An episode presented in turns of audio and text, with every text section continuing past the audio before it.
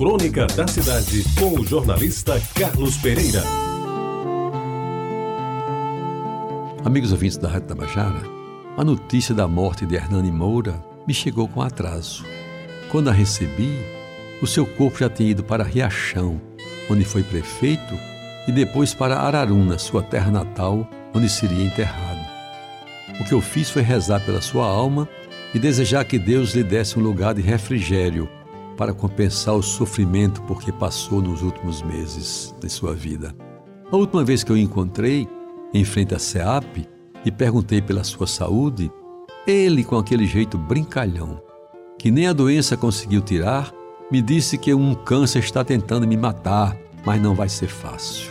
Se não estava feliz porque o terrível mal não deixa ninguém tranquilo, ao menos não estava se lamentando e anunciava uma fé tão grande no combate à enfermidade que saí daquele encontro animado com a possível recuperação dele.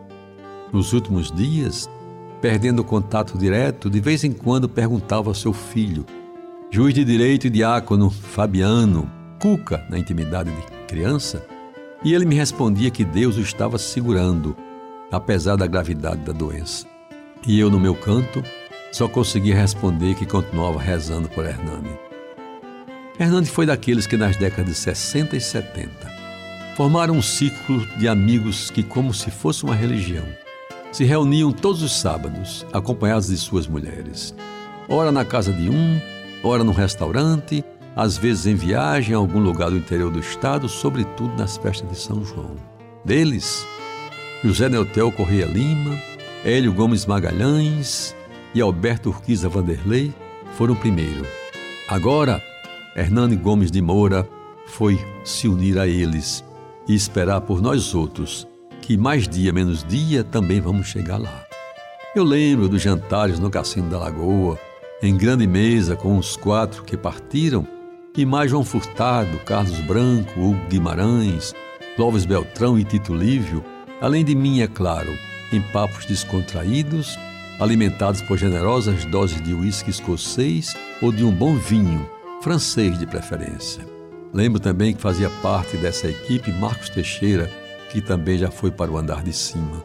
E ali, como no Jacu, fazenda de Alberto Vanderlei em Patos, onde fomos mais de uma vez, Hernani sempre se destacava pela sua verve bom humor, criatividade e principalmente animação para as brincadeiras. Amigos ouvintes, Hernani foi meu colega na escola de engenharia, no DR, onde chegou a ser diretor-geral e um traço importante: ardoroso torcedor como eu do glorioso Botafogo de Futebol e Regatas do Rio de Janeiro. Aqui na Paraíba, não escondia sua preferência pelo 13 de Campina Grande, o que o fazia botafoguense pela metade, conceito que nunca admitiu. Ele entrou na política, chegou a ser deputado estadual e prefeito, eleito e reeleito, no município de Riachão, desmembrado de Araruna, seu berço para onde foi conduzido de volta em definitivo.